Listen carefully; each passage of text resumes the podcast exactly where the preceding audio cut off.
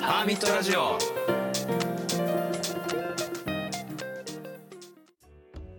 ハーミットラジオどうもご無沙汰してますハーミットラジオ新平です今日はね実はあのー相方のカル博士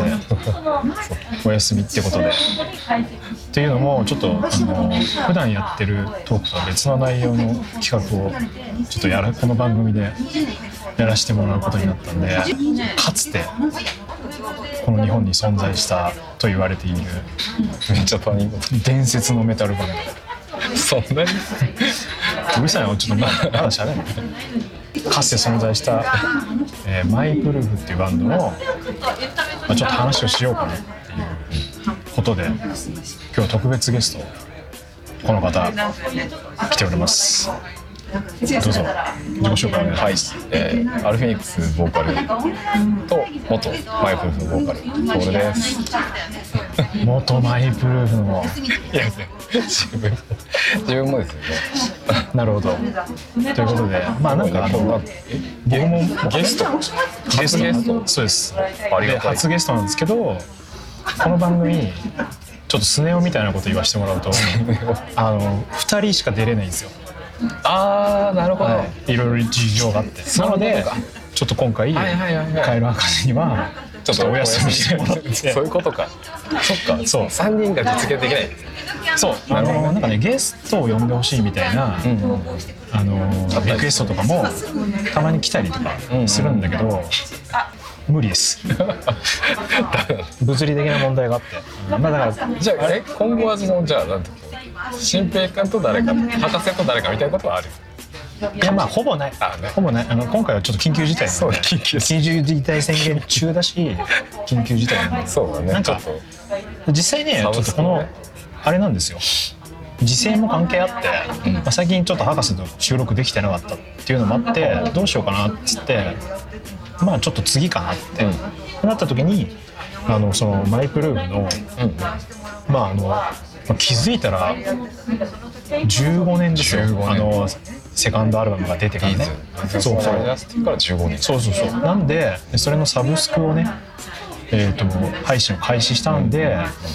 まあ、ちょっとそれの緊急企画を、まあ、ついでにやろうかなということで、はい、こついでにれはだから博士との普段の番組の、まあ、つなぎですあだけどまたまに聞聞いてますあ頭に聞いてる何回くらいやってるんですかでも30回ぐらいやってたんじゃないそんなやうんまあでもね結構あのそうだねなんかたまにあの聞くんだけど、なんか毎回同じ話してるように聞く何度聞 いくやいやそんなことないって そんなことないっていやあでもね結構固定ファンいるんだよあそうなんだうんあのありがたいです全然違うことやってるからうんそうだねその変わりはないよねあの関係ないからねあの音楽活動とそうだねそうで今回ちょっとその同じ枠を借りて、はいこのマイブルーフの話をしようと名付けてマイブルーフの思い出23回ぐらいに分けようかなと思って、うん番組としてはねでえっとねお便りももらってるんだけどえっとどうしようかな時系列で振り返ってみる、その当事者がなるほどそうだね覚えてることとか、であのお便りはあの一応俺今日来る前に全部目通してきてあのありがたいねタイミングとしてはね、あの時系列順に振り返りながらはい差し込めるところがあったら差し込んでお便りで紹介していこうかなと思います、で、えっとセカンドアルバムからは、15年なんだけど、まあ、バンド自体はその前からあるじゃん、で一応活動が1999年からそっか2013年までの、えー14年間やってたバンドなんだねかつて存在したかかつて存在つて存在したバンドなんだけどななんでまあその、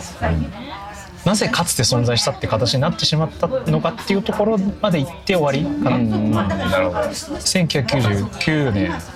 まあこの辺はそんなにあの結成でね1999年って多分ちょっと調べてみたんだけど、厳密にはうん結成の年じゃなくて、そのマイブルーってバンドがその前のバンド名うん一回解明してるんだよね、ネックハントレストランっていうバンドがあってでネックハントレストランのなんか最初のデモかなんかがデモのレコーディングをし始めたぐらいが1999年だった気がするうーんじゃあそこが結成なんだっていうことにしたのかなあんまよく覚えてないんだよね、確あかの一番最初にデモテープにうんそうあの結構さ今回これをやろうと思ったきっかけが、その結構ツイッターとかでなんかたまたまこう昔のアルバムから持ってますみたいな感じでおー写真をアップしてくれたりとかする人が前複数名いて、へそう結構マニアの人がねありがたいこうやっぱいまだにこう音源をこう大切に持っててくれて、まいやーそれは嬉しねあ、聞いてくれるだけでもありがたいんいだよやねね嬉しいねそれ持っててくれてしかもまだ聞いてると結構聞いてるやついるすすごいな本当に俺聞いてないよ俺も聞いてないん だよ久しぶりに聞いたこの間、うんそうなるうん、あなんかこんなんだったなっていうだからでもさ俺らは作ってる時も聞いてるしうんそうだね生演奏散々やってるからいやまあそうだねやっぱちょっと差がねそうだねあるね、うん、一番やっぱ俺はすごいありがたいなと思ったのはそのまあいろんなバンドが好きなわけじゃん自分たちうんは。で数ある中のバンドを、まあ、毎日いろいろ聞いてて、まあその中でこうたまにそのルーチンに出てくるっていうか、うんうんっていうのは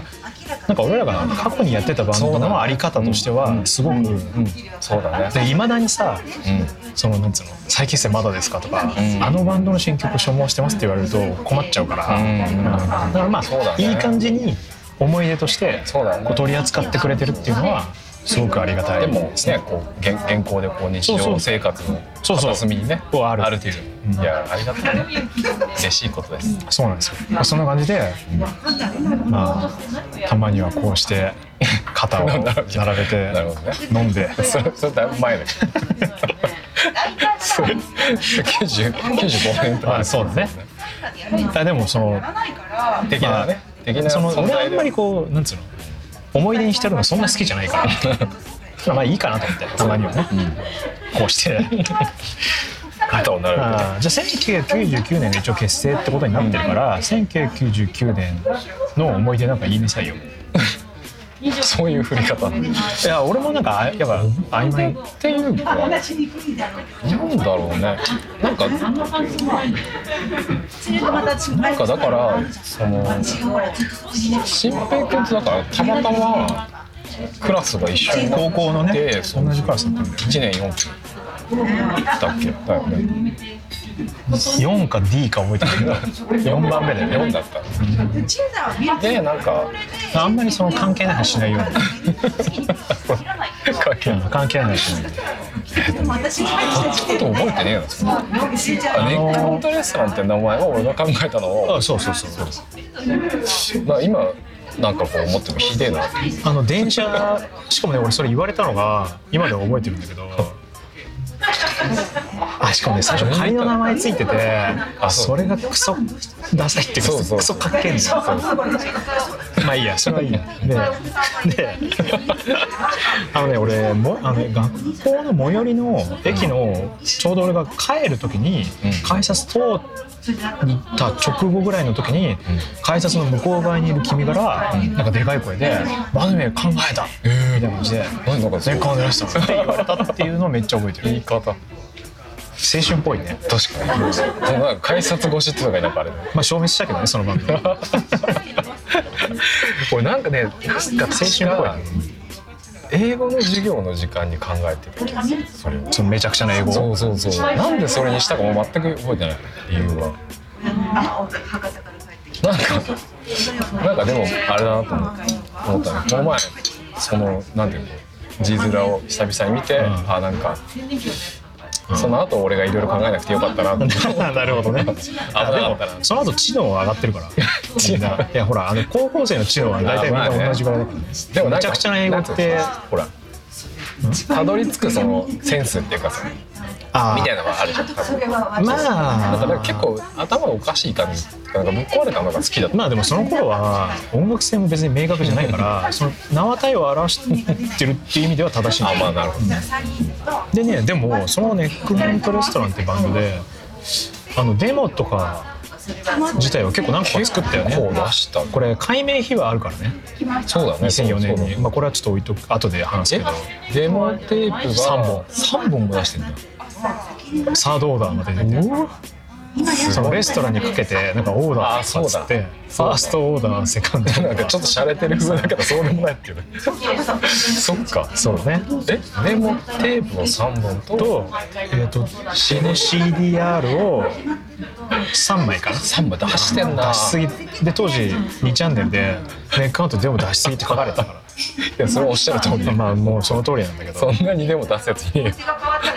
すごいないやーでもいるんじゃないいるかうんなすごいねでも今ってほら配信でシングルとか出せるかあらあまあまあ確かに確かにうんまあ当時のすごいねそうねじゃあテープ3本 CDR さそれはまあだから多分その辺が大体1999年からの動きでなんかね2000年かなんかに最初のデモテープを作ってなんか下北沢のうんなんかレコード屋とかに置いてもらうっていうのをなんかやった記憶があるんだよねでその時に作ったデモっていうのはなんか俺の親戚の、えっとおじさんの家の田舎のねうんうん離れでなんか貸してくれてそうだそこに MTR を持ってってそうだでみんなで録音してみたいなあなんか夏休みか夏休みでねなんかあの人寺に行ってた、うん、あそうだそうだ寺かあらと寺になんかあなた手ず寺に預けられててそうちょっとそこが悪すいぎやるそうねそこ不良で なんか1ヶ月ぐらい寺に預けで多分え多分夏休みの大半が寺にいたんだよあそうそうでその後だと思うめっちゃちゃんとお勤めしてるそうそうで明けだと思うなんか合わせたもんでみんなで行った記憶あるから、なんかいきなり俺最初に行きたかったのよさっさやりたかったからでもなんか寺に行くからダメだって言われてそれなんかあれだねダメだとは言えないそうそうでなんか34週間待った気がするあそうだねそうそんぐらい1ヶ月なかったけどなんか34週間だよねいたうん、ずっとで34週間待って高知県のねお寺に行ってでたも今思うとさ逆に行きたいねあそうだね高知県のお寺とかね逆にだってさめっちゃ環境は良かったやっぱもうさそのやっぱ感性がやっぱ変わってるからね、そうなんかだって夏の高知県のお寺なんて絶いや対いいじゃんもう四万十川のすぐ近くなんだよ川とかそ入んれるなところでさ何にもかん気にせず1ヶ月生活してみてえな まあいいやで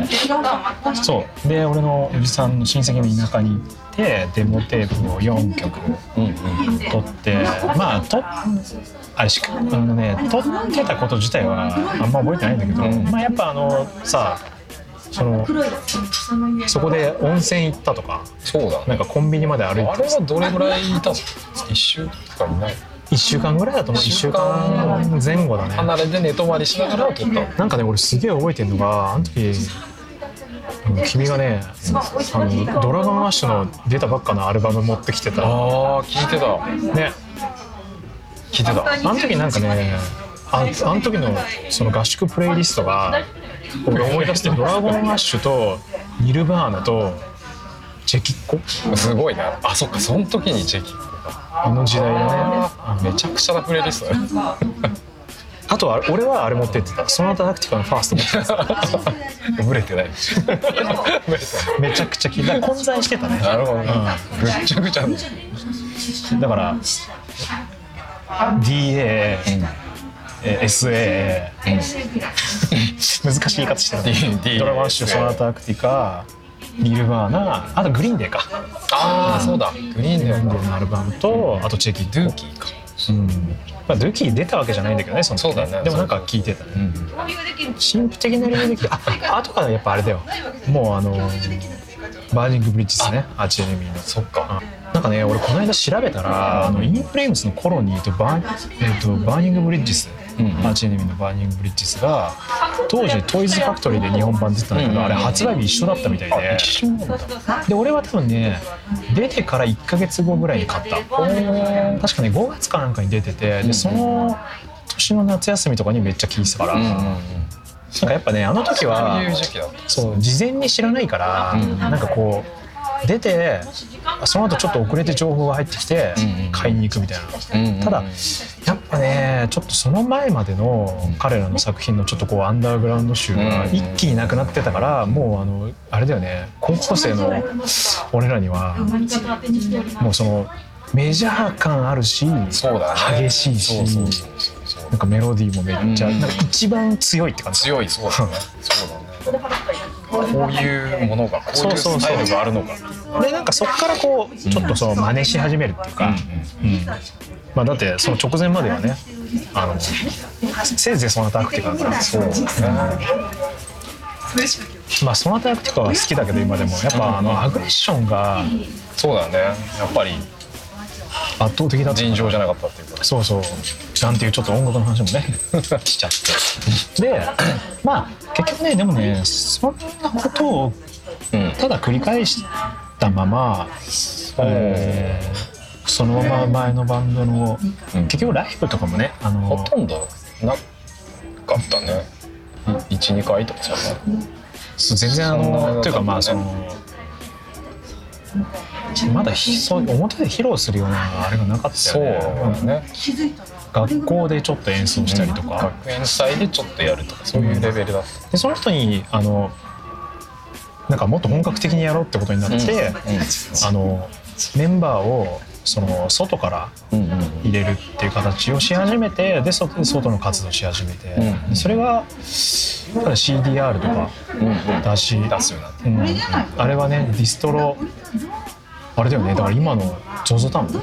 あそうそうだねそうだゾゾタウンがゾゾタウンの前スタートトゥデイトマトトゥデイそうだねゾゾタウンスタートトゥデイがスタートトゥデイっていう名前でその海外の CD の輸入版とか、国内のバンドのデモ音源とかを、ネットのメールオーダーで、やあのやってた時にそこにそういう時代があったそうそうそうまさか、ねゾゾタウンとはねうんいやもうすごいよねすごいねびっくりしたちょっそう考えるとすごいないやそそれれはは2000年2000年ちちょょいい過過ぎぎぐぐららいいかかなな、うんででえっ、とそこからうんライブハウスとかでもライブやるようになってでもまだネックアントレストランなとんだったね名前はだから多分これを知ってる人は多分当時の本当にあのハードコアのそうだねライブ初大ボールそう最初めちゃくちゃハードコアバンドと一緒にライブやってたから、まあ、めちゃめちゃ影響受けたしな、でえっ、となんで変えたんだっけななんかその時には一応もうメンフルメンバーが揃ってて、うんえっ、とまあライブも普通にそあのライブハウスでやってうんみたいな活動してて、あそうだでその頃からうん結構そのなんか海外とのやり取りっていうのがうんうんうんすげえあそうそうそうていうか改名前に初めての海外ツアーに行ってるんだあそうか韓国あ改名前だったのかい韓国から帰ってきて改名したああそっかへえすごいねすごいねでもねもうその時にはアウトねレストランで行ってたもん行っ決てたもうまっねてたのかな名前変えるって決まってた気がするでなんか告知とかの問題があったからもうそのまま、んでねただあれはね結構スムーズに解明がいったんだよあの結局うんそういうことでなんか話題がある状態の中でうんうんこうなりましたよみたいな告知ができたから、であの時はねエンズエックとか、うんうんクリスタルレイクとかがうんもう韓国に行ってて、そうだよねそうそうでなんか俺らも行きてえとか思ってそうだねそうで俺もともと結構向こうの音楽、んまあ、k p o p とかじゃないけどね、うんうん今の今の k p o p だからと,、えー、と k p o p 前の韓国のポップスポップスとかそうだねあと向こうのメタルとかハードコアのバンドが好きで、あのよく大久保行ったりとかあとそれこそディスクユニオンとか、今なくなっちゃったけどあのディスクヘブンっていう輸入版のお店とかで、あの聞いていた買って聞いてて、でその韓国のバンドのメンバーとうんうんそのメールでねうんうんこうやり取りして、うんあそうで初めて韓国にライブに行った時にあ行く前かだからそんなことやり始めてあ外国と連絡取れるんだなみたいな、うんうんうんみたいなやり始めてで普通にアメリカとかヨーロッパのうんレーベルとかともやり取りをするようになった時に、この名前じゃダメだって言われたうんそうそうねそうさすがにって言われてあダメなんだみたいな、うんそこまで分かんなかったねそう分かんなかっそこまであんまりそのバンド名っていうのを気にしたことがなかったからねなかったねそこで初めて、あバンド名大事なんだっていう、そうなんかそのだから自分たちにとってだけじゃないっうんてことなんだよね、うんきっとね、うんでこれはダメだってなって、でちゃんと英語の名前にっていうので解明しようと思って、でその当時やり取りしてたアメリカのレーベルの人とかあとね俺これ今でもすっげえ覚えてるんだけど、うんあの当当時時ああののザ・スティッフってバンドがうんうんいて、えっと、バーサス・ザ・ナイトっていうバンドに後に改名するんだけど、でそのバンドのメンバーに、んあのイギリス人メンバーがいうて、んうんうんうんあのアダム君ねアダム君当時アダム君っつってたんだよな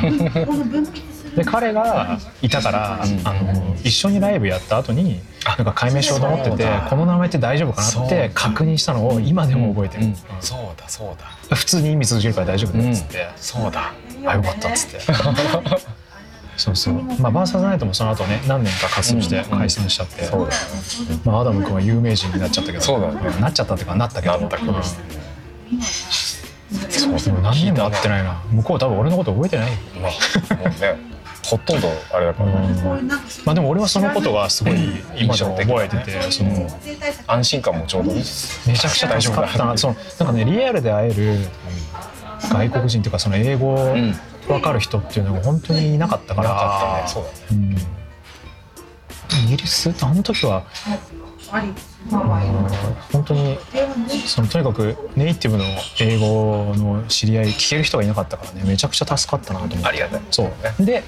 まあその名前で行こうとうんなって、でそれが2004年かな、 4年かうん、で2004年に1枚アルバムじゃないやデモ CD 出してるんですよ、マイプル文明のそう初のデモね CD みたいなのを出して、あの時から一応なんかこうちょっと音もうんあのそのそれまでまあちょっとなんつうのあんまこういう言葉好きじゃないんだけど、うんそのプロ意識じゃないけどあーまあ、クオリティを上げていこうっていそううだね感じ名前も変えたし、うんうんっていうので、まあ、音源の作り方とかがちょっと変わってきて、うんでそれが通ったんだよねそのほあの「ゴッズ・チャイルド・ミュージック」っていうレあそうだベねルに通って、で、まあ、そこではアルバムを2枚出すんだけど。そうだねうんで最初の1枚目のアルバム「シャイニンうんグ・スターダスト」が2005年、に出るのかなね出ますねその前にうんあれじゃなかったそのオムニバスオムニバス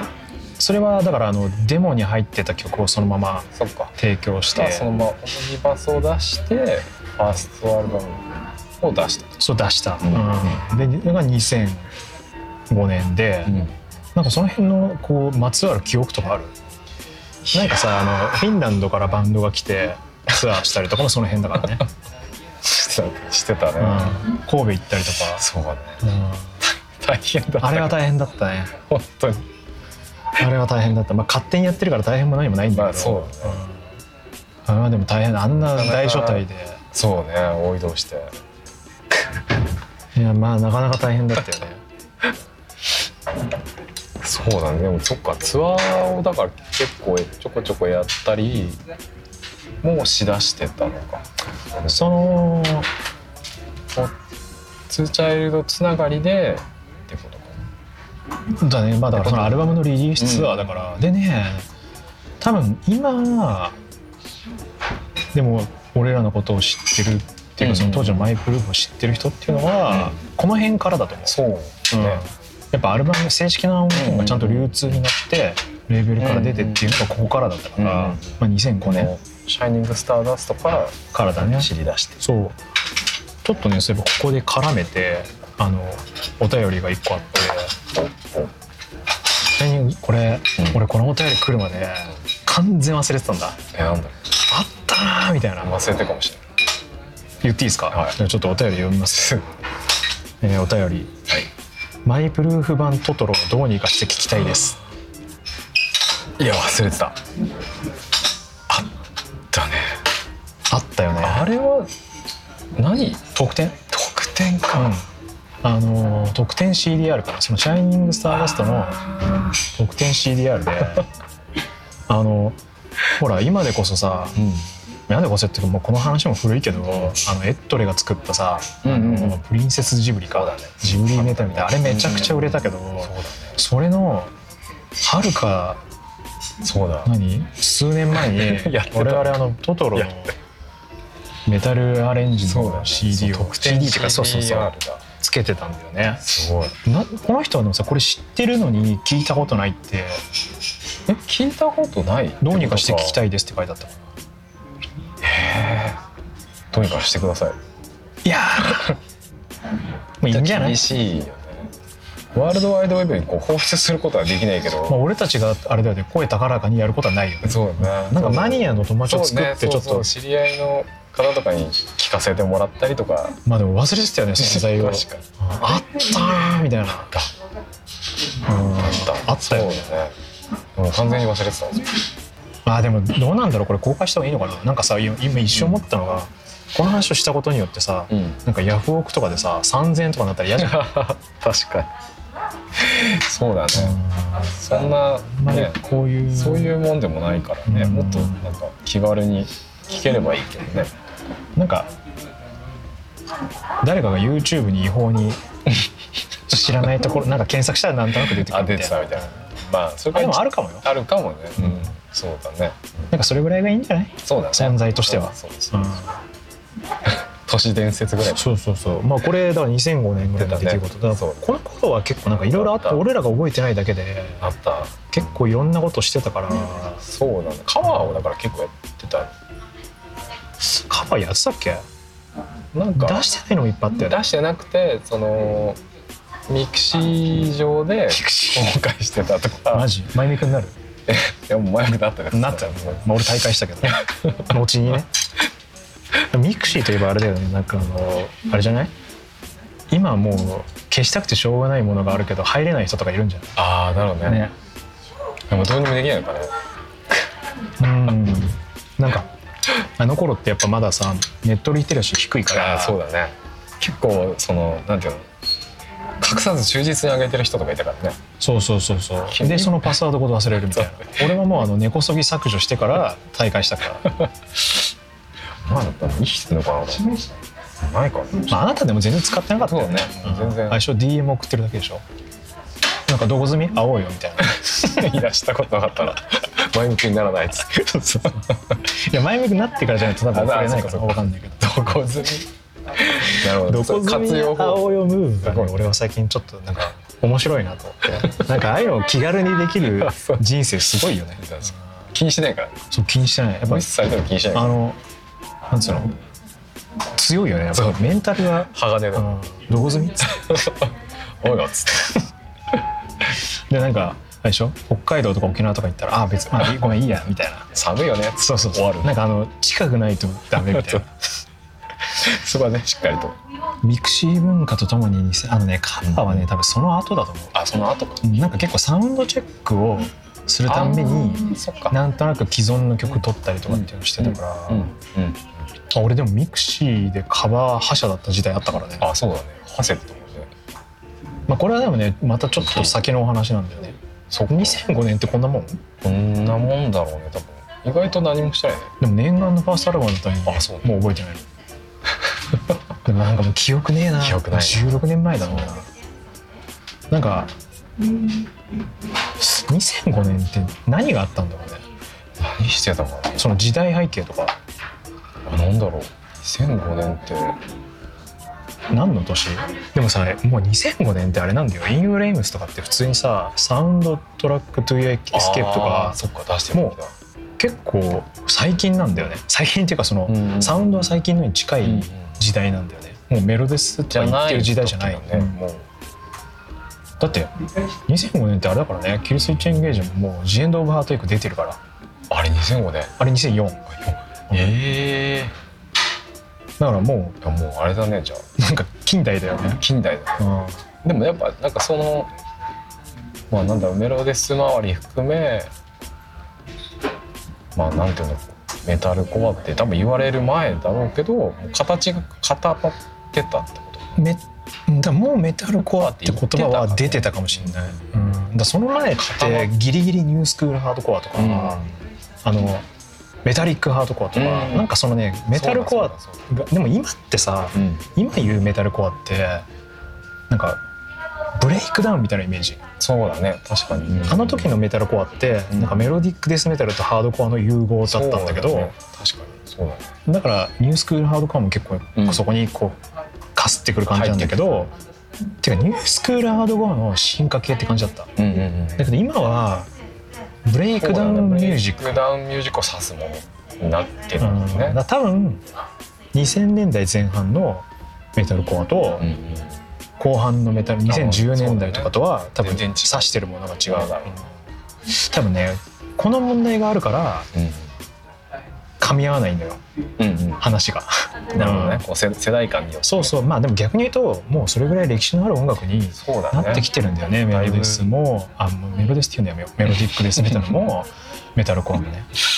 最近ね固まってたなちょっと略称をもうやめようと思ってあまあ、メロディスは英語でも海外でも言うから許されるけどあのねどんなリアクションプログレってあるじゃないですあプかログレ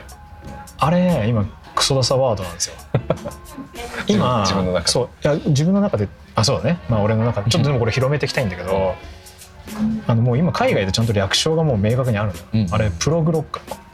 プログ、うんプログだからレまで言わない、なるほどねうん、しかもなんかかっこよくないかっこいいそうだねプログメタルみたいなうんうんうん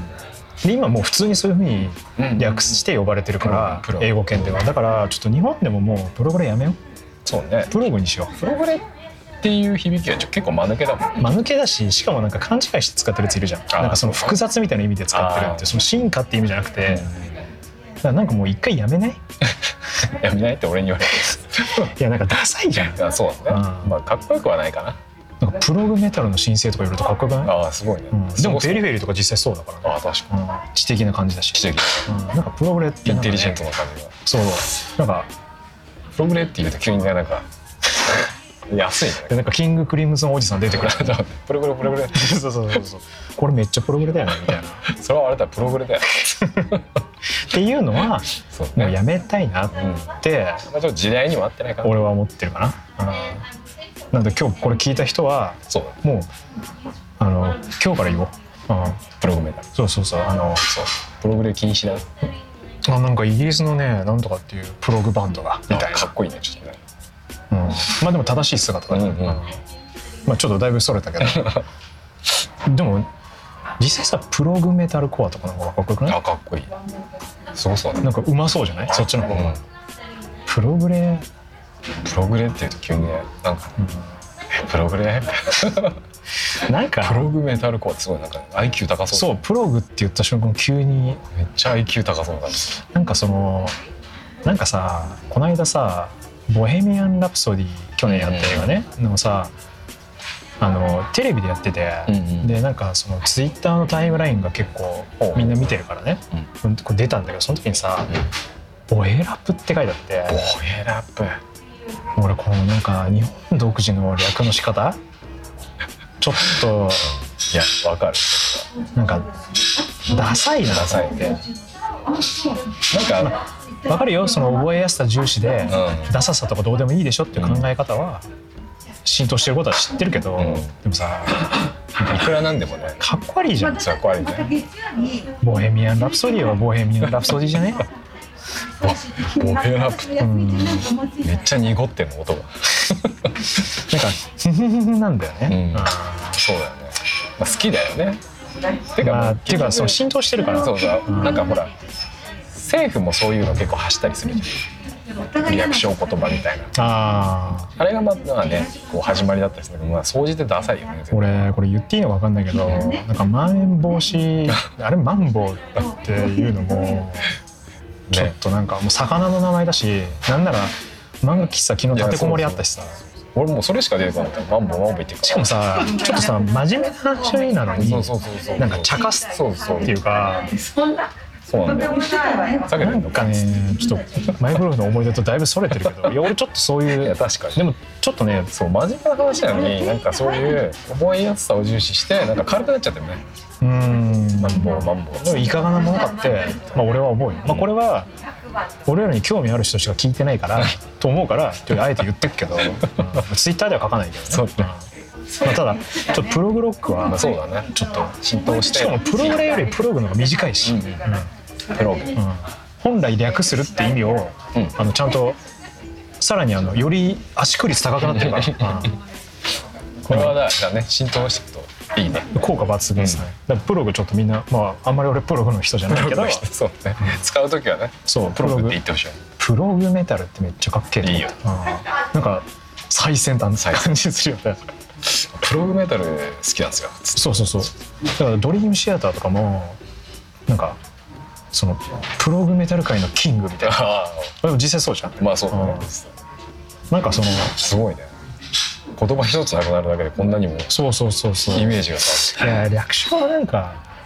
うんだからまあメロデスはまあいいかうん一応英語でも書くからね、うん呼ばれるからいいけどあんまり使わないようにしたよねメロディックデスメタルって言いたいな、うんめんどくさいけどそうだねそれかなんか別の言い方やっぱ英語だからうん英語の略称がいい、そうだねうん、っていうかもうあれだよねそのなんつうのこう言うのめんどくさくて省略するならもう言わなく ていいう確かにんねそんなとこまでめんどくさいな言わなくてよしメロスピとかやめようああそうね、パワーメタルにしようメロスピもねちょっとなんかバトスピっぽいからちょっとてか子供っぽいん だようんただまあ俺らはそんな好きじゃないから能動的に使わない可能性が高い今後も、だからなんか何でもそうだけどその表す時に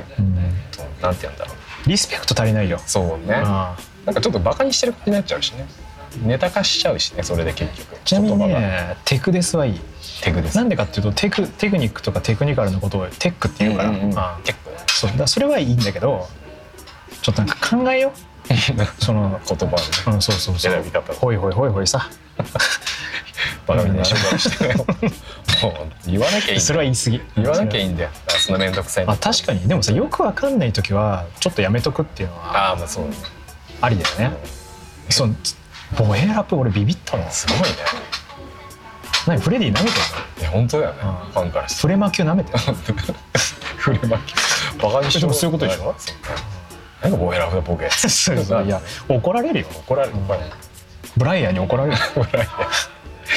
いやなんかねちょっとまあいいやちょっとだいぶ話それたけどじゃあ2005年の思い出は特になかったってこと で、特になんかまあいろいろやってたけど徐々にだからだね表だっていろいろ動き出したのかなっていう感じだね感じかなアルバムで出こたしこからうんそのじゃあいよいよそのセカンドアルバム2006年の「Reason for My Justice」に続くんですけどじゃあまあキリがいいんで、うんえっ、とこのじゃあなんだろう気象編はこれぐらいにしとる気象変なんだこれ ちょっと火の鳥っぽく言ってみたフェニックスだけにそうそうそうなるほどね火の鳥っぽく言ってみ初ためて知っあれ未来編とか落ちるかたらああそうね暗すぎるてか大体落ちる よね落ちないやつないよね火の鳥は、落としに来るから そうそうそうあでも火の鳥オマージュマーチとかねそうなありありだよねなんかやっぱこんなにもさなんていうのコンセプトっていうかそのねアイコンがはっきりしてるバンドだからねいろいろでしきかるも外国の人欲しがりそうだね、うんやばいちょっと商売系出してきたね あでも火の鳥のオマージュマーチいいかもね、いやフェニックスはやっぱまあねいろんなところでやっぱ使われるだけあってすごい普遍的な普遍的だしね象徴的だしあとやっぱ手塚先生が偉大すぎていやまあ ねあーまあいいやじゃあちょっと、えー一回ここでじゃあ、はいまあ、次回更新、えー次なんだ何編もういきなり次の辺が分かる何編もう分かんないけどじゃあまた次回続会い編ましょうまたちょっと次もトルフィン出ますよはいまたね